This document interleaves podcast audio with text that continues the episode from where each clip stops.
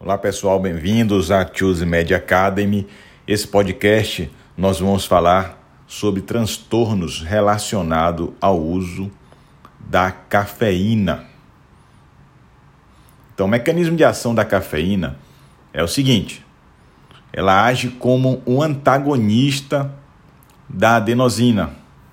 Então, a adenosina é aquela substância que está no ATP, a adenosina trifosfato, quando a adenosina ela está isolada, ela vai agir no receptor da adenosina no cérebro e vai causar o sono.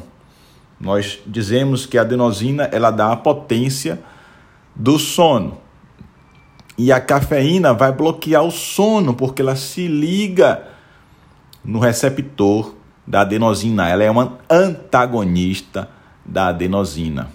Isso vai aumentar o AMP cíclico, vai causar uma excitação neuronal e também vai facilitar a liberação de catecolaminas. Quais são as catecolaminas cerebrais?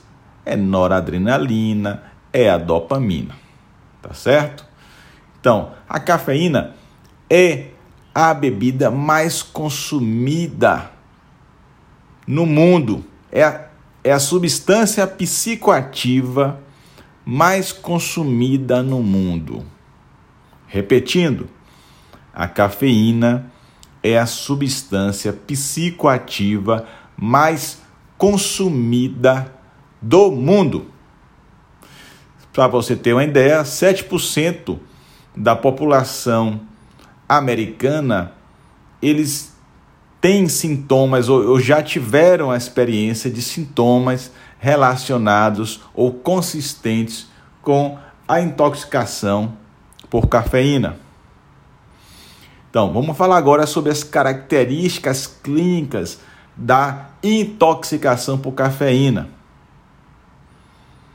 Então, existe um manual diagnóstico e estatístico de transtornos mentais e os critérios contidos nesse diagnóstico, nesse manual diagnóstico estatístico para intoxicação por cafeína, o indivíduo tem que ter pelo menos cinco dos seguintes sintomas que pode acontecer após a ingestão de cafeína, logo depois da ingestão de cafeína.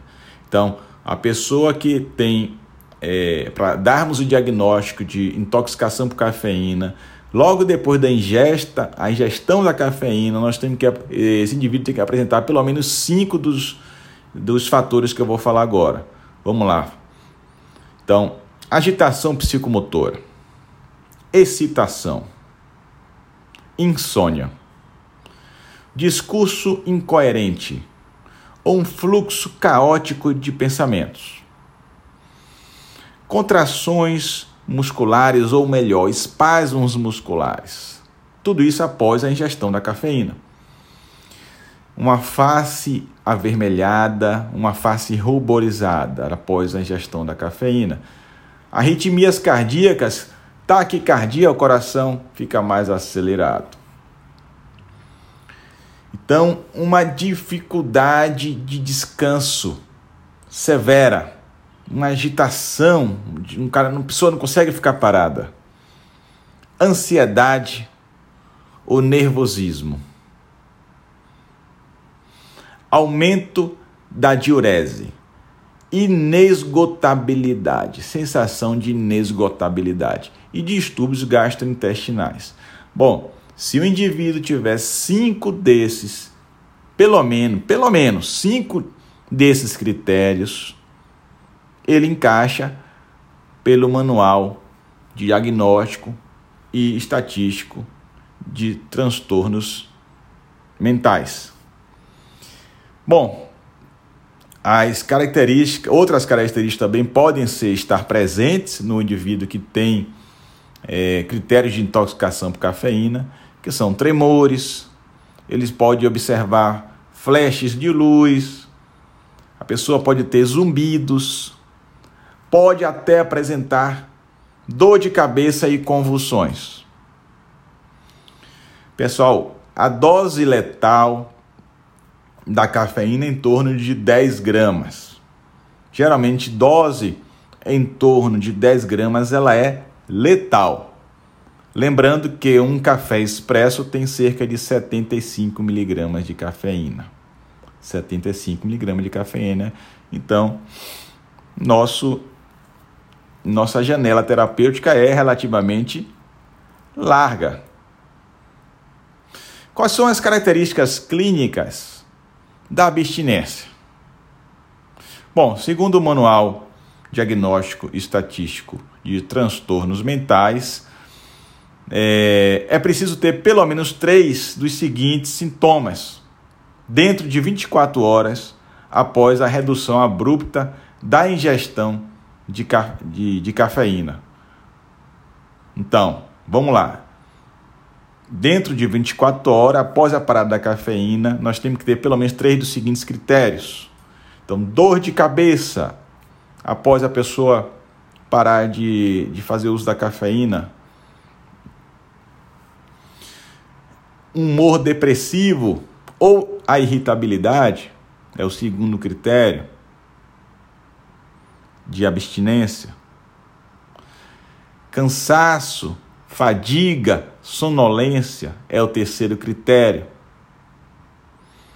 Quarto é uma dificuldade de concentração. E o quinto vai entrar como sintomas parecidos com uma gripe ou dores musculares. Então, sintomas parecidos com uma gripe como dores musculares. Tá certo? Então, se a pessoa tiver três desses critérios, ela entra como é, o, o diagnóstico de abstinência da cafeína. É importante lembrar que tem outros transtornos relacionados à cafeína no manual diagnóstico, como você tem os transtornos de ansiedade induzido pela cafeína, e transtorno do sono induzido pela cafeína, também está no nosso manual. E o tratamento da, é, da overdose de cafeína geralmente é um tratamento de suporte que pode envolver, por exemplo, beta-bloqueadores para estaque arritmias. No caso da abstinência, da abstinência, os sintomas geralmente se manifesta após 24 horas, nós falamos lá dos sintomas. Após 24 horas da, do, da, da última dose, geralmente sintomas de abstinência eles se resolvem espontaneamente dentro de 10 dias. Então, só chamando a atenção, nós temos os quadros, os, as características clínicas de intoxicação e as características clínicas da abstinência. Então, vamos lembrar aí que nós precisamos de ter cinco critérios, pelo menos para a, a caracterizar como intoxicação por cafeína, e três critérios para caracterizar como abstinência por cafeína. E nós temos essas desordens, os transtornos que estão é, de ansiedade e de e do sono, os transtornos do sono induzidos pela cafeína. Ok?